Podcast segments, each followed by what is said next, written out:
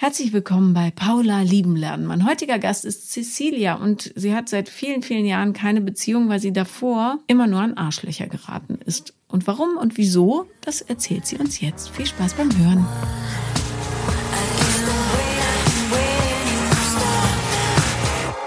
Hi Cecilia. Hallo. Schön, dass du da bist. Ja, ich freue mich auch. Ich bin ein bisschen aufgeregt, aber. Entspann dich. Wir, wir reden ja nur. Das stimmt. Aber worüber reden wir denn? Ähm, das ist eine gute Frage. Ich habe mich vor gleich bisschen über ein Jahr mal bei dir gemeldet. Mhm. Meine beste Freundin hat mich auf deinen Podcast ähm, aufmerksam gemacht. Mhm. Und das war gerade eine ziemlich harte Zeit. Ich bin so frisch nach Berlin gekommen. War noch die Pandemie und ich hatte eine ziemlich ähm, krasse Trennung. Und da hat mir dein Podcast sehr geholfen. Das ist jetzt vorbei. Ich bin mal ausnahmsweise nicht heartbroken. Ähm, aber ich glaube, trotzdem gibt's. Vielleicht fange ich mit damit an. Genau, ich glaube, diese Beziehung war für mich krass. Da habe ich erst so gelernt, was Ghosting, Lovebombing ist und auch so auch Abhängigkeiten und so richtig so eine wirklich richtig toxische Beziehung. Und das Krasse war, ich habe das selbst nicht gemerkt. Wie lange warst du mit dem Typen zusammen? Was heißt zusammen? Das waren fünf Monate. Mhm. Aber dadurch, dass natürlich Pandemie war, war das ein bisschen intensiver alles. Man war schneller enger. Und was vielleicht doch wichtig ist zu sagen, also der stand so beruflich über mir. Also äh, tatsächlich im selben Unternehmen? Ich bin Designerin und Künstlerin und er ist Galerist. Ah, und okay. mhm. ich wusste das damals nicht. Mhm. Und das kam erst dann in der Beziehung, dass ich gemerkt habe, dass er mich auch nicht nur in der Beziehung irgendwie, also ich war dem wirklich so unterwürfig, sondern auch, dass er mich auf einmal anfängt beruflich so zu lenken. Und am Ende hin, als die Beziehung zu Ende ging oder also er mir auch im Endeffekt gedroht hat, gemeint hat, dass, die, dass ich niemals ähm, Fuß fassen werde, dass er also es war so wirklich so dieses ganze, also nicht nur, dass es emotional ist, sondern dass ich auch zum ersten Mal Angst hatte, so gedacht, so okay, krass, jemanden, den man liebt und so vertraut, wirklich, ich war wirklich blind vor Liebe, dass es dann so ein Albtraum wird. Und das war wirklich, also ich war da wirklich so, hätte ich nicht meine Familie, meine Freunde, ich weiß nicht, wie ich da rausgekommen wäre weil es mir Angst gemacht hat schon. Mhm. Wie hat er dich gelovebombt am Anfang? Nur damit andere erkennen, falls es ihnen passiert? Ja, also vielleicht war das auch, ich würde sagen, retrospektiv, vielleicht auch ein bisschen naiv. Der hat mich über Instagram angeschrieben und er hat mich schon ein halbes Jahr davor immer wieder mal so, war der in meinen Stories, hat Sachen geliked und ich dachte mir so, was will dieser Typ? Ich kenne den gar nicht. Und hat sich dann aber so sukzessiv immer wieder genähert. Ich habe das aber nicht so gesehen und dann durch Zufälle, er hat dann rausgefunden, dass wir gemeinsame Freunde haben. Mittlerweile glaube ich, das ist einfach so ein Jäger, dem hat es Spaß gemacht. Klar, es war eben die Pandemie und dann war man viel mehr auf so Social Media und es war einfacher. Das wäre jetzt, denke ich, gar nicht so möglich, dass der mich so anschreibt. Er hat sich ständig gemeldet, ständig angerufen, mir einfach so ein richtig gutes Gefühl gegeben, sehr viel Raum am Anfang gegeben dass ich mich auch sehr schnell öffne, was ich sonst nicht mache, um das aber alles dann gegen mich zu benutzen. Mhm. Klassischer Narzisst. Ja, Gott, eigentlich gab es total viele, wie man so sagt, Red Flags. Das waren auch so Momente, weil dadurch, dass wir, dass eben die Pandemie war, haben wir uns hauptsächlich in Hotels getroffen. weil wir, also das war, er war viel auf Reisen, er hatte Termine und ich, bei mir war das auch so, und dann fanden wir das so, Dein Blick ist jetzt der Wahnsinn. Ja. Also diese irgendwie war es auch spannend, weil wir was, man wollte raus und dachten wir so, okay, in welcher Stadt bist du? Wann hast du deinen Termin? Okay, und beruflich hat es gepasst, also konnten wir das einfach als immer berufliche Termine, diese ganzen Trips benutzen. Hat er dir die Reise bezahlt? Ja, und die Hotels auch immer und das war schon. Aber es gab so Situationen, dass er zum Beispiel, er hat Essen bestellt und ich habe zum Beispiel die Pizza nicht aufgegessen, weil ich nicht mehr konnte. Und das ging nicht. Und auf einmal ist es, hat er ist aufgestanden, hat die Pizza genommen und die im Mülleimer geschmissen und gesagt, dass man mir das ja nicht recht machen kann. Mhm. Und ich, ich hatte so ein schlechtes Gefühl. Ich hatte so, ich so, wie, ich wollte dich doch nicht enttäuschen. Natürlich esse ich dann nächstes Mal auf. Völlig bescheuert. Du, lass uns das nicht werten. Aber. Ja, aber so im Nachhinein. Ja. Oder er war beruflich immer so viel eingespannt, dass er mich nur nachts anrufen konnte. Mhm. Und er ist nicht verheiratet oder sowas was dann rauskam, ich war nicht die Einzige. Ah ja, okay. Also er hat das gut ähm, getimt alles. Mhm. Jeder hatte so seinen Slot. Genau. Ja, das wurde dann so absurd. Also und ich habe natürlich bin ich dann aufgestanden nachts. Natürlich bin ich dann ans Telefon gegangen. Ähm, natürlich war es okay, dass er mich um zwei Uhr nachts abholt zu Hause, obwohl ich am nächsten Morgen um acht Uhr in die Arbeit muss. Nur dass wir uns paar Stunden im Hotel sehen, weil ich so zwischen die Termine gepackt wurde. Mhm. Wie alt war der? Der war ja so acht Jahre älter als ich. Mhm. Ist das das erste Mal gewesen, dass dir sowas passiert ist? Oder wie waren deine Beziehungen vorher? Die hatten, also es sind so bestimmte Muster. Also er war, sage ich mal, so die Krönung. Mhm. Und dann habe ich gemerkt, die hatten alle so Tendenzen. Und ich war von meinem 14. bis meinem 27. Lebensjahr war ich immer in einer Beziehung und ich war auch schon verheiratet. Mhm. Und das war so eine achtjährige Beziehung. Und danach eigentlich, nach der Trennung, hatte ich nur noch so kurze Beziehungen oder so On-Off-Sachen, Affären und eigentlich immer echt nur so Kacktypen. Wie war der Typ, den du geheiratet hattest? Es ist schwer zu sagen. Also die Beziehung war nicht einfach. Es war auch zehn Jahre älter als ich. Ich war damals super jung, als wir zusammenkamen. Ich war so 19 und der war 29. Am Anfang gut, aber super schnell. Er hat halt auch so gelogen er hat sich sehr verstellt und im Endeffekt, mm, ich habe, als wir eineinhalb Jahre, zwei Jahre zusammen waren, hat er ich erst erfahren, dass er schon mal verheiratet war, dass er mein Kind adoptiert hat, dass er mal im Knast war. Das kam so immer und ich dachte mir so, was? Was? Aber ist doch nicht die Person. Und, und immer mehr, also kam, und ich dachte mir so, bin ich jetzt so im falschen Film? So, wie er war im Knast, so. Für was? Wofür war er im Gefängnis? Äh, Drogen. Mhm ja, und einerseits er meinte er wollte mich davor schützen vor seiner Vergangenheit, aber das ist, ich habe eh immer schon so ein Vertrauensproblem und das hat es natürlich so, also seitdem glaube ich ist was man, ich, ich weiß nicht, aber dann komme ich auch immer an so eine totische Lügner und das verstehe ich einfach nicht so. Ich verstehe es einfach nicht, weil eigentlich hätte ich schon da lernen können. Du kommst an Lügner, weil du es zulässt, ne? Mhm. Jetzt so, so. Ähm, aber warum? Das ist die Frage. Ja. Wie bist denn du aufgewachsen? Ja, ist nicht ganz einfach. Erzähl mal. Ich muss ein bisschen abkürzen. Also meine Familie kommt, also ich bin Deutsch-Polin, ich bin zwar in Deutschland geboren, aber in Polen dann ähm, bis ich zwölf war aufgewachsen und immer viel gependelt auch. Also ich war mal ein halbes Jahr da in der Schule, ein halbes Jahr da. Äh, meine Eltern fanden es so als Idee ganz gut, dass ich dann so beide Kulturen und beide Sprachen lerne, aber es war sehr anstrengend als Kind. Mhm. Und im Endeffekt war es aber auch gar nicht was in dem ihren Sinne, weil es auch immer nach der Karriere meines Vaters ging. Also es war immer so dieses, ich musste funktionieren und mich anpassen. Also ich durfte ja nicht auffallen. Ich habe auch noch zwei Halbgeschwister, zwei Halbschwestern. Mein Vater ist wesentlich älter als meine Mutter und das ist die zweite Ehe. Mhm. Das war immer bei den beiden auch immer sehr problematisch und viel hin und her, wenig Ruhe, viel umziehen. Und meine Mutter wurde dann auch sehr depressiv und ich musste mit zwölf mich eigentlich um sie kümmern. Dann haben sich meine Eltern auch getrennt und als ich, ich bin dann letztendlich, die sind dann wieder zusammengekommen. Ich wollte das eigentlich nicht, war ganz froh, dass die sich getrennt haben. Und mit 16, 17 bin ich dann von zu Hause ausgezogen, weil ich es nicht mehr ausgehalten habe. Wenn deine Mutter depressiv war und du sagst, du musstest dich viel um sie kümmern, mhm. ist es ja total logisch, dass du dann auch als Erwachsene deine eigenen Bedürfnisse nicht so richtig im Blick hast. Ja, nee, und, und das war schon wirklich, also da hat ja auch meine Kindheit aufgehört. Also ich wurde dann auch irgendwie so schlagartig musste ich erwachsen sein und jetzt merke ich erst so später kam das, dass ich es jetzt so manchmal auch so merke, so ich war doch schon mal so erwachsen und so vernünftig und dann mache ich einfach Dinge, die einfach völlig bescheuert sind. dann merke ich aber, dass dieses Kindliche dieses manchmal auch raus muss. Mhm.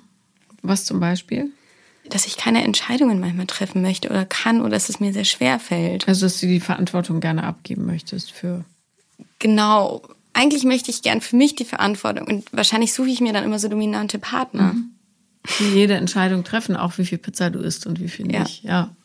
Und wann wir uns sehen und wie oft und alles regulieren und mir, wie viel Raum ich auch in der Beziehung bekomme.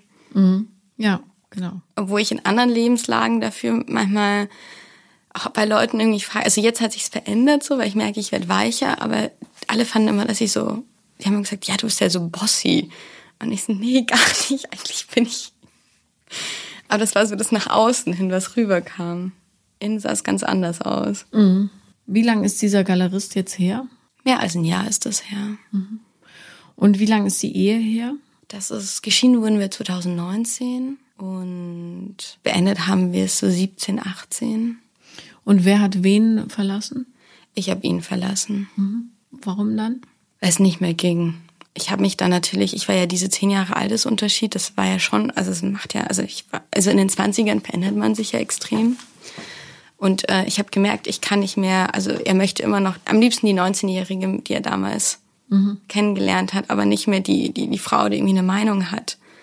Weil er so ihr eigenes Leben leben möchte. Und das hat nicht funktioniert. Ich habe dann auch ziemlich krasse Panikattacken bekommen und habe gar wirklich, ich habe nicht mehr geschlafen. Und dann war er mal auf Geschäftsreise, zwei Wochen, und ich habe angefangen zu schlafen. Er war weg und auf einmal habe ich gemerkt, so, was ist denn los? Und dann habe ich das, also ich wollte einfach auch, dadurch, dass die Beziehung meiner Eltern so unsicher war und nicht stabil, wollte ich einfach, ich wollte einfach so dieses Familienbild gerne aufrechterhalten und habe mich da so reingezwungen, dass das Unterbewusstsein mir das dann erst irgendwann mal gezeigt hat, dass es einfach nicht mehr geht. War er überrascht? Ja, er wollte es eigentlich auch, ich glaube, er möchte es bis heute nicht wahrhaben. Also die Scheidung war auch schrecklich. Also es war ein richtiger Krieg. Worum konnte man sich da bekriegen? Also um Geld nicht, aber es ging da, also um dieses, dass ich gehe. Mhm. Aber was hat er denn gemacht? Also ich meine, wenn jemand zumindest hier eine Scheidung will, ist das ja relativ unanfechtbar. Ja, er hat die Termine nicht wahrgenommen, das künstlich verzögert. Mhm. Er hat seinen Job gekündigt. Ich habe ja damals studiert und er hat ja gearbeitet. Das gilt ja als Vollzeitstudium und er müsste mir ja Unterhalt zahlen. Wenn man dann in der Scheidung ist, muss er es machen. Also das ist ja rein rechtlich. Mhm. Um das nicht zu machen, hat er gesagt, nee, er hat keinen Job. Ähm, solche Sachen. Und wir hatten einen Hund zusammen und solche Sachen. Also wirklich so, wirklich erpresst und ich bin dann auch krank geworden in der Zeit und dann mir auch immer gesagt, dass ich einfach nicht zurechnungsfähig bin.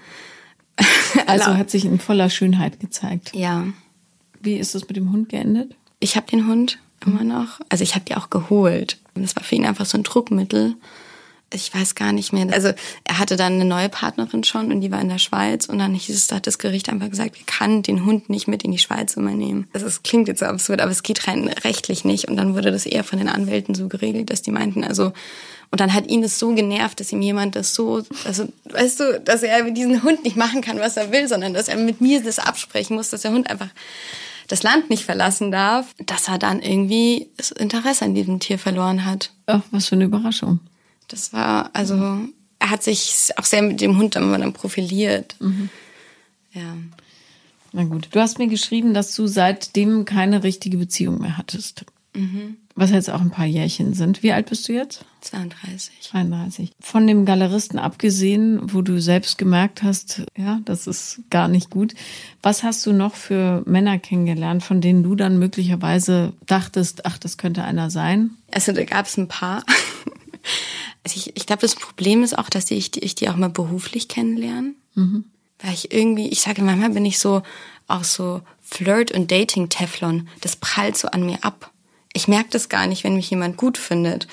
Und ich glaube, an mich kommt man echt hauptsächlich nur beruflich so wirklich ran. Oder wirklich, wenn man das so wirklich sehr dominant ist. Und das war bei den anderen auch davor so. Also es waren echt immer so. So im Nachhinein würde ich sagen, es sind alles so Blender, super dominante Typen, die nach außen hin die Riesenshow abziehen und innen drin ist echt immer so richtig viele Probleme. Ja, ich hatte dann jetzt nach dem Galeristen war das so ein bisschen, das war eigentlich auch so die nächste völlige Nullnummer, ähm, waren meine, meine Freundin so, Nathalie, du musst daten, du musst jemand anderen treffen, melde dich mal bei einer Online-Dating-App an. Und ich war so, nee, ich will das eigentlich gar nicht. Und ich hab, dann habe ich es ausprobiert und habe so nach sechs Wochen jemanden getroffen, das erste Mal. Und mit denen hatte ich jetzt fast ein Jahr so ein On-Off-Sache. Und da kam einfach auch nach einem Jahr raus, dass er, ups, eine Freundin hat. Nach einem Jahr? Ja, nach einem Jahr.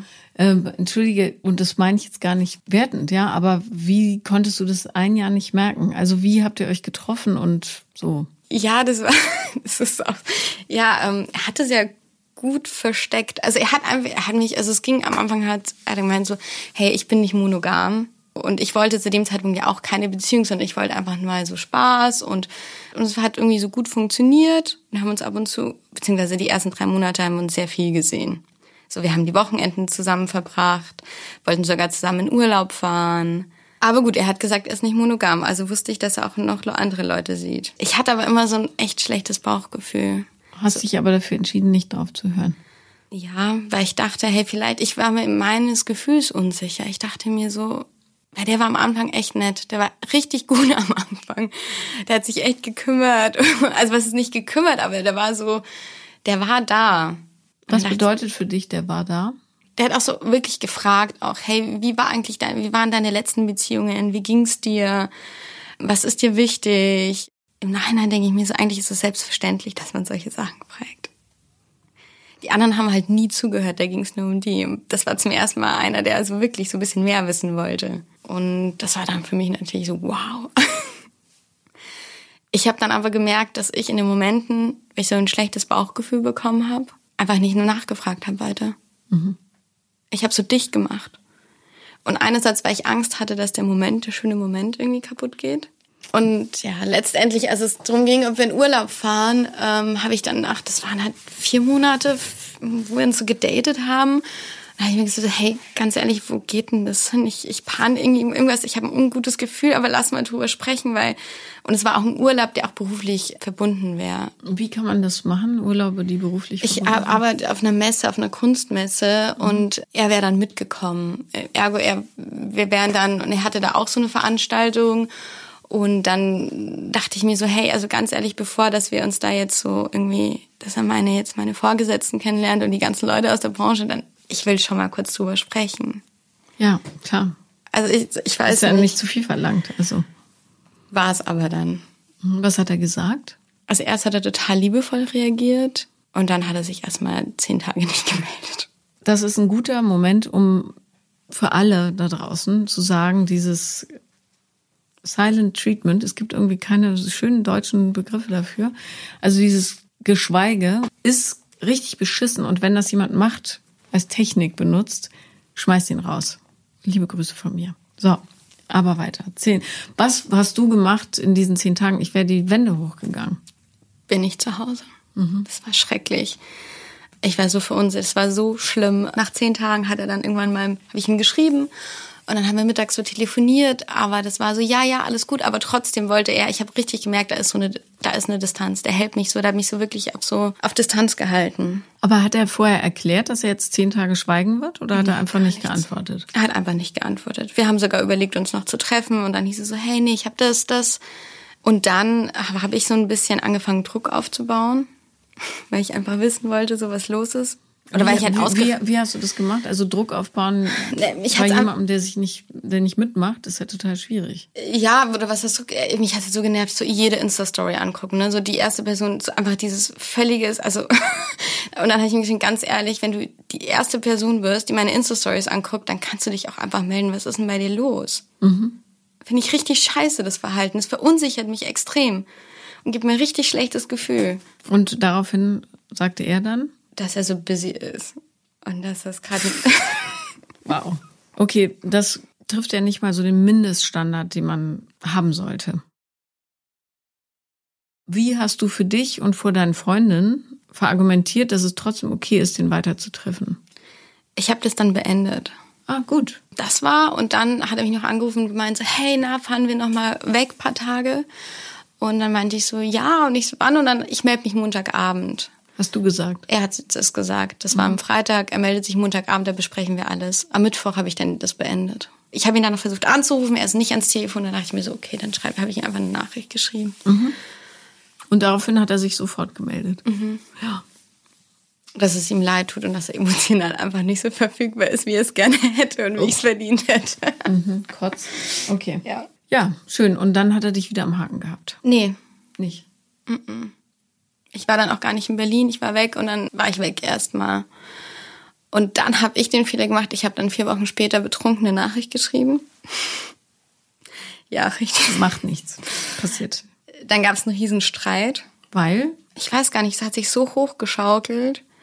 Ich habe ihm einfach geschrieben, dass ich ihn vermisse. Und dann hat er, war sie ja, ja, und dann irgendwie, ich weiß gar nicht, es kam, es, es hat, ist total eskaliert dann irgendwie. Und dann dachte ich, gut, jetzt ist die Sache gegessen, so. Ich habe mich schlecht gefühlt, aber ich dachte mir so, naja. Und dann, drei Wochen später, hat er sich gemeldet, ob ich ihm was aus der Schweiz mitbringen kann. Was, ein Luxemburgerli? Nee, ein Buch. Also, ein Buch. Das ein Buch, was er gestaltet hat. Ein Buch. Und das gibt's nirgendwo anders. Genau, es war wirklich so, es gab's nirgendwo anders. Mhm. Ja. Ähm, okay, und dann habt ihr euch getroffen? Zur Buchübergabe? Also dann wollte ich nicht, dachte ich so, nee, ich nehme sie mit, aber ich will irgendwann so, irgendwann. Dann hat er sich immer wieder gemeldet. Haben wir zur Buchübergabe getroffen und dann war es natürlich wunderschön. Ähm, da lief nichts, aber dann war es natürlich wieder so. Und dann hat es wieder angefangen und dann hat man sich jede Woche mal im Restaurant gesehen, geschrieben. Also, aber da war nichts Sexuelles. Wieder zusammen weggefahren. Und da dachte ich so, na ja, also okay, ich stehe da drüber. Es ist okay, wir sind vielleicht, vielleicht ist es einfach eine Freundschaft plus. Und dann? Also wie hast du rausgefunden, dass er eine Freundin hat? Oder hat das dir gesagt? Unwahrscheinlich. Du hast es wahrscheinlich irgendwie gecheckt, oder? Ich habe es dann langsam so gecheckt. Es gab so immer wieder so Anzeichen. Welche zum Beispiel? Ach so, so blöd sagen. Also Frauen, also eine bestimmte Person, die immer wieder in den Insta-Stories ist. Sowas. Ja, okay, das ist sehr offensichtlich. Ja. Also da muss man auch kein Detektiv sein. Nee, müssen wir auch nicht.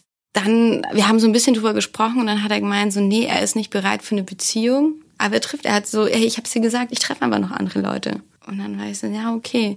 Und dann habe ich aber irgendwie, es war dann Ende des Jahres, und ich gesagt, du weißt was, ich kann es nicht, weil wenn, ich will dich richtig daten.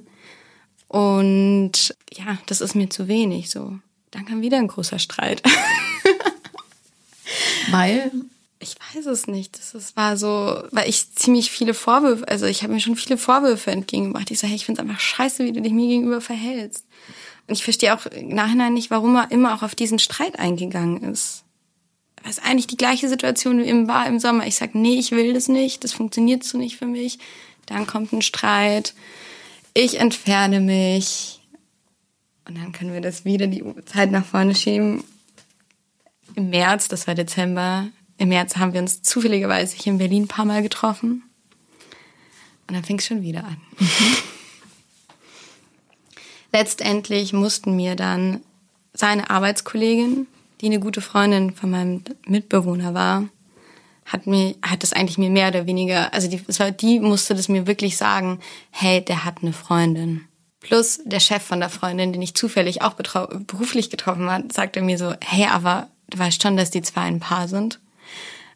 Und erst das, ich habe wirklich erst das gebraucht, um wirklich, wirklich davon loszukommen. Wie lange waren die zusammen oder sind zusammen? Ich weiß es nicht, weil ich habe ihn dann damit konfrontiert, weil also ich, das Ende der Geschichte war, ich wusste es schon, dann habe ich mich halt einfach so distanziert. Und dann kam er wieder, hey, sollen wir, willst du mit mir nach Baden-Baden fahren übers Wochenende? Und ich war dann so, ja, eigentlich schon, aber wie ist denn das eigentlich? Hast du es mit deiner Freundin geklärt? Weiß sie das? Und dann war so Alarmstufe, gleich angerufen. Und dann hat er gemeint so, hey, ja, also ja, ich muss zugeben, ich bin in einer offenen Beziehung. Aber einseitig offen? Ich weiß es nicht. Ich, ich weiß es nicht. Ähm, ich konnte dir das nicht sagen. Ich habe den Moment verpasst. Ich muss das auch erst lernen, wie das ist. Und ich so, ein Jahr. Mhm. Ein Jahr lang. Gut, äh, wir fassen nochmal zusammen. Cecilia, du verliebst dich am liebsten in Leute, die dich schäbig behandeln. Und du hast schon erzählt, woher dein schlechtes Selbstwertgefühl kommt. Nämlich zum Beispiel unter anderem davon, dass du dich um eine depressive Mutter kümmern musstest, als du klein warst und kein gutes Gefühl für deine eigenen Bedürfnisse entwickeln durftest. Ähm, was hast du schon unternommen, um das irgendwie umzudrehen? Ich habe mit 20 zum ersten Mal eine Therapie gemacht, mhm. um auch, ja, es waren zu Hause bei uns echt noch mal viel mehr, es waren noch mehr so Sachen, es war echt einfach so ein Drama und ich wollte mich einfach mal, ja, ich bin eben früh von zu Hause ausgezogen und dann habe ich auch das Studium angefangen zu studieren, was meine Eltern absolut nicht für mich vorgesehen haben. Ich bin so meinen eigenen Weg gegangen, dachte ich mir, okay, ich räume auf, mache die Therapie. Das war eine analytische, das war ganz gut. Ich würde sagen aber, dass ich da zu jung war dafür. Mhm. Also das mit Anfang 20. Und dann, als diese Scheidung war, habe ich nochmal mir Hilfe geholt, um das überhaupt durchzustehen, auch jemand zu haben, der mich unterstützt auf diesem ganzen Weg. Und ja. Hast du mal ähm, für dich selber so Standards festgelegt, nachdem du anderen Leuten erlaubst, dich zu behandeln? Mm, nee. Also folgende Idee. Ähm, weil ich glaube, ganz häufig weiß man ja instinktiv Sachen, ne, die nicht so gut laufen und so, du merkst ja auch, wenn dein Bauchgefühl eigentlich sagt, lass uns links gehen, du sagst, nee, aber rechtsrum sind die bunteren Schilder. Mhm. Aber es hilft tatsächlich, sich das nochmal runterzuschreiben, ja, weil du es dann auch nachlesen kannst, so. Vielleicht machst du so einen Vergleich, ja. Im Grunde wie so ein Pro und Contra für das Zusammensein mit Cecilia. Was du bisher bekommen hast, war Narzissmus, Lovebombing, wahnsinnig viel Kontrolle, eher harsche Gefühle, überhaupt keine Weichheit, so, ne? Null Zugewandtheit, und zwar von keinem der Typen. Also ich habe bisher nichts gehört, wo es mal um dich ging. Gar nichts. Ja. So, das kennst du jetzt also schon. Meiner Meinung nach musst du da jetzt nicht mehr von holen. Ja. So. Aber auf der Gegenseite müsstest du mal aufschreiben, was wäre eigentlich, was würde dir gut tun? Mhm. Das kannst du ruhig von außen betrachten. Was würde dir tatsächlich in der Tiefe gut tun? Jemand, der zugewandt ist, jemand, der super liebevoll ist, jemand, der dir ein Gefühl der Sicherheit gibt. Ja, all das, was du als irre langweilig empfinden wirst, mhm. weil dein gesamtes Sein sich dagegen wehrt. Ja, du kennst ja nur das andere. Das andere ist vertraut und gut. Das ist langweilig und fade. Ja, so, das kennen ganz, ganz viele. Ja. Die sagen dann, oh, so ein zuverlässiger Typ und der macht immer alles für mich, ja, gern. Was ungefähr das Schönste ist, was man haben kann, ehrlich ja. gesagt. So. Man muss nur verstehen, woher dieser Mechanismus kommt, dass man das dann so langweilig und ablehnenswert findet. Und zwar ist das ein Konstrukt des menschlichen Egos und das Ego ist mhm. eine wahnsinnig fiese Selbstschussanlage, die eigentlich dazu da ist, dich zu beschützen vor dem, was Gefahr bringt. Ja, bloß das Ego wird angelernt von den Leuten, die dir überhaupt das Leben beibringen. Das heißt, normalerweise wiederholt das eher die Story, die du in der Kindheit sowieso schon hattest. Du bist nicht so wichtig, deine Bedürfnisse zählen eigentlich nicht. Ähm, ja, du wirst kontrolliert von außen. Mach lieber so, wie wir sagen, dann bist du in Sicherheit und so weiter. So. Mhm. Heilen tust du dann, wenn du verstehst, dass das Ego zwar da ist und dich in eine bestimmte Richtung drehen will, das aber nicht mehr zu der Story passt, die du dir selber schreibst, ne? Oder dem Wunsch, den du für dein eigenes Leben hast. So. Und darum würde ich dich einladen wollen, mal wirklich aufzuschreiben, was du eigentlich brauchen würdest. Mhm. Ja, jemand, der zugewandt ist, zuverlässig, liebevoll, dich im Blick haben, sich selber natürlich auch. Du kannst jetzt nicht einen haben, der nur an dich denkt, das ist auch nicht gut. Aber der dich fliegen sehen will, ja, und nicht am Boden halten. Und zwar völlig unabhängig davon, wie groß der ist, ja, was der beruflich macht. Ich würde jetzt fast sogar eher dazu raten, niemand aus der Kunstszene zu nehmen, aber ja, that's just me. Vielleicht sogar ein Beruf, der einen krassen Gegensatz ähm, zu deiner Kreativität steht, sondern eher was strukturiert ist. Ich will jetzt nicht sagen Finanzbeamter, aber du weißt ungefähr, was ich meine. Also jemand, der äh, der eine Bodenhaftung hat, ja, und vor allem jemanden, der weiß, wer er ist. Und das wird unfassbar viel Widerstand in dir auslösen. Das kann ich dir jetzt schon versprechen, weil du sagen wirst, boah, ist so langweilig, der hat überhaupt keine Ahnung, wie, keine Ahnung, Tommy Speedway das Grün da mischt auf der Leinwand und warum das der Wahnsinn ist, ja, sondern der äh, versteht vielleicht das Kunstgewerbe als, keine Ahnung, eher aus dem geschäftlichen ja, Blickwinkel. Und die ganze Zeit wirst du zehn Millionen Gründe suchen, warum der Typ eigentlich doof ist für dich. Mhm. Ja, also es wird passieren, paar Jahre lang, mhm. hundertprozentig. Aber das heißt nicht, dass es falsch ist. So, du musst natürlich trotzdem Gespür dafür entwickeln, ja, wer zu dir passt und so weiter. Aber wenn du das aufschreibst, neutral, ja, was mhm. brauchst du wirklich? Dann hast du schon so einen kleinen Filter drin, der automatisch die Leute hoffentlich zumindest auf eine rote Liste schiebt, auf die du normalerweise anspringst. Und dann eines wunderschönen Tages wirst du jemanden treffen, wo du sagst, hier kann ich mich in die Arme legen und mich tatsächlich entspannen. Ja, weil was du bisher gemacht hast, ist ein Überlebenskampf. Dass du nicht total erschöpft bist, wundert mich, weil das ist brutal, ja. Alleine von den Geschichten, die du jetzt in der Kürze der Zeit erzählt hast, bin ich schon wahnsinnig angestrengt. Also ich kann mir vorstellen, dass dein Energieabfluss oder Verlust massiv ist, einfach so in den letzten Jahren. Ja, da hast du absolut recht. Also ich habe unfassbar viel Energie. Ich glaube, es auf so ganz natürliche Art und Weise. Deswegen funktioniert das auch alles nur so. Mhm. Ich, also ich frage mich auch selbst immer, oder ich glaube, das sind auch meine Freunde sagen das auch immer, die wundern sich immer, wie das überhaupt sein kann so, so latschst du halt wunderschön in so einen emotionalen Burnout rein, Stück für Stück. Ja, also und den hatte ich auch schon mal. Also es war ja. dann während der Scheidung, also da war auch schon echt mal so ganz, also Akku leer. Genau, also ich war da schon mal an dem Punkt und ja, oh Gott, das heißt also wirklich gut erkannt. Ähm, jetzt, ich merke gerade, jetzt bin ich in so einer Phase. Ich hatte so das Gefühl, ich sehe, also ich sehe diese Männer, also ich sehe diese Muster und ich merke, ich möchte das auch nicht mehr und fühle mich, also, also ich habe diesen kleinen Moment, wo ich denke so, ah, mhm. Also ich fühle mich so angezogen und dann merke ich aber so, nee, okay, ich weiß eigentlich, wo die Reise hingeht. Mhm. Aber ist super. Aber ich merke, das andere kommt noch, also ich, ich, ich sehe es schon und irgendwie so, nee, aber, und ich merke gerade so, wie ich so wirklich so irgendwo dazwischen bin, wie in so einem Vakuum. Und ich denke mir so, oh Mann, irgendwie, also würde ich alles fühlen, aber auch nichts. Mhm. Also, A, es ist sensationell, dass du das schon so merkst. Und dann befindest du dich schon mittendrin im Umtauscher quasi. Hoffentlich. Was jetzt echt essentiell ist bei diesen Thematiken ist, dass du nicht wieder in das alte Muster fällst, sondern dass du das wirklich so verinnerlichst, wenn es passiert. Ja, wenn du jemanden, die werden dir ja wahnsinnig anziehend vorkommen, diese Typen. Wenn du das merkst, dann versuch Körper und Geist zusammenzubringen, indem du keine Ahnung, dir irgendwie ein Ritual ausdenkst, womit du dich so zurücksnappen kannst, oder indem du es laut aussprichst. Mhm. Ja, dass du so eine Verbindung schaffst zwischen Körper und Geist, um es wirklicher werden zu lassen, ja, weil sonst kann dein Ego da noch schön drüber zementieren. Aber wenn du ganz umfänglich checkst, was gerade passiert, dann läufst du eigentlich keine Gefahr mehr, da rein zu stolpern.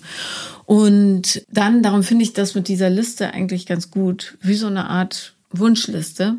Mhm. Welche Attribute muss der Mensch haben, der mit dir zusammen sein darf? Allein die Vorstellung ist, ist super schwer für mich.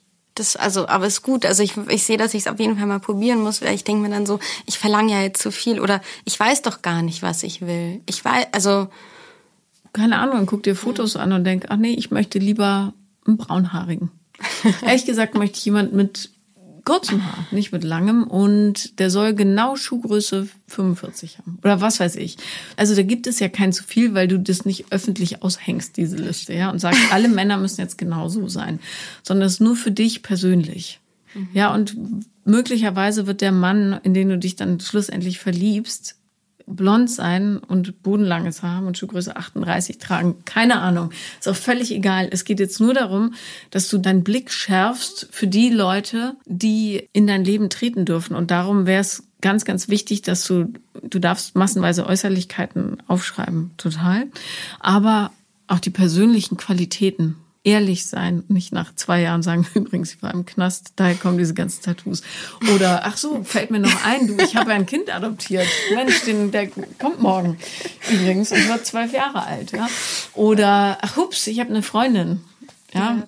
Ehrlichkeit, ich weiß nicht, was passiert ist, aber das ist so eine unterschätzte Eigenschaft geworden. Muss aber meiner Meinung nach also mindestens in den Top 2 zu finden sein. Auf jeden Fall. So also was mich auch so ach, nein, nein, so ärgert diese ganzen Geschichten, dass es mich irgendwie, ich, ich habe mich irgendwie dadurch so irgendwie definiert, obwohl ich es gar nicht wollte. Und natürlich haben mich andere dann auch so gesehen und haben nur dieses ständige Drama gesehen. Obwohl ich das ja nie wollte. Ich wollte einfach nur immer Sicherheit. Und dann denke ich mir auch so, das sind auch so viel, also eben auch die Energie, die da reingegangen ist und auch dieses Ganze, es hat mich so viel abgelenkt. Also diese Geschichten haben mich immer von mir selbst und ich weiß auch teilweise nicht, ob ich das auch irgendwie so unterbewusst mich dafür entschieden habe. Du kannst halt keinen Erfolg haben und zu voller Größe anschwellen, wenn du immer Wege findest, wie du das verhindern kannst. Mhm. Das ist ein super Tool, um sich selber klein zu halten. Ja, weil wer sichtbar ist, ist natürlich auch angreifbar. Darum lieber so im Mittelmaß rumplanschen, wo nichts passieren kann. Ja, und wenn du dich ständig ablenkst von deinem eigenen Wachstum, passiert es auch nicht. Keine Sorge. Ja, und ich habe das auch gesehen, das hat mir auch so beruflich auch echt oft mal so, ja, wenn man halt dann super heartbroken ist, ist man dann vielleicht nicht so konzentriert. Nein, natürlich nicht. Und es hat mich ja selbst dann so unter so einen krassen Druck gesetzt. Ich habe dann auch in der Zeit, wie jetzt, das hatte sich ja jetzt mit diesen Männern ja entwickelt und ich habe dann aber auch gemerkt, dass sich meine Freundschaften verändert haben. Mhm. Dass ich dann auch gemerkt habe, so, so beste Freundinnen oder die, wo ich gemerkt habe, so, hey, nee, eigentlich über, die sind schon für mich da, aber eigentlich überschreiten die, die ständig Grenzen. Inwiefern? Das äh, in, in der Zuverlässigkeit, in der einfach so Sachen wie Pünktlichkeit oder man macht was aus oder einfach auch sowas, dass es so, ähm, ich habe schon sehr enge Freundschaften. Ich habe einen super Freundeskreis, aber ich habe dann auch gemerkt, so bei ein paar Freundinnen, ich, ich, die haben sich einfach ausgekotzt bei mir. So das ganze Emotionale, wie ich dann gemerkt so, das ist so gar nicht mehr gefiltert. Mhm. Ich kann es nicht auffangen alles. Nee, aber dann zieh einfach eine Grenze und verlangen, dass die Leute dich vorher fragen, ob es okay ist, sich auszukotzen. Ja. Und an Tagen, wo es nicht okay ist, sagst du, du, heute bin ich gerade selber zu schwer, kann es nicht mithalten. Fertig. Das müssen ja. Leute auch akzeptieren. Und da sind leider echt paar Freundschaften auch einfach kaputt gegangen oder auch eine sehr enge, die ich mit, also und gut, aber dann ist es halt jetzt auch so. Ich habe, ich bin so total dankbar für die Zeit. Ja. Ähm, weil es war, also, aber es passt jetzt einfach nicht mehr und da fiel es mir einfacher, die Grenze zu setzen. Das war klarer irgendwie. Mhm. Da wusste ich so, nee, das geht nicht.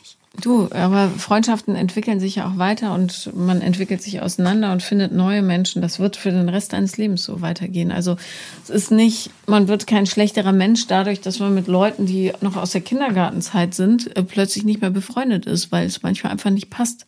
Das ist völlig normal. Aber ich finde, und das ist so selten so, auch in Freundschaft, also nicht selten, aber ja, viele Leute übergehen sich da so selber wenn da nur noch Nehmen ist und kein Geben mehr, dann ist es einfach Quatsch. Ja, und es ist völlig in Ordnung, sich auszukotzen. Aber ich finde, das geht nicht. Ich habe auch so ein Spezi, äh, da musste ich neulich auch sagen, also bitte frag mich vorher. Mhm. Frag, ob das gerade okay ist, weil ich gehe ran, dann sagt er, na, wie geht's? Und dann kommt, ja, und kotzt mir sein ganzes Elend vor die Füße und dann, ah, du, ich muss jetzt weiter, ciao. Und ja, du sitzt genau. dann da. Okay ich gesagt, es geht nicht mehr, mache ich nicht. Ja. Also dann geh zu deiner Therapeutin, mach das da, die wird dafür bezahlt. Ja, deren Job ist das, kotzt sich da aus. Aber wenn du mit mir sprichst, fragst du mich vorher und dann haben wir auch eine Konversation darüber. Ich bin kein Mülleimer und äh, auch keine Kotztüte. Ja, und nicht nur so ein Monolog. Also das Nein. muss ja, das muss. Ja, Grenzen setzen muss man total üben, weil das extrem unangenehm ist und einen auch so mit sich selber konfrontiert, ja, mit all diesem, ich will aber geliebt werden, äh, Wunsch, was man so in sich schleppt.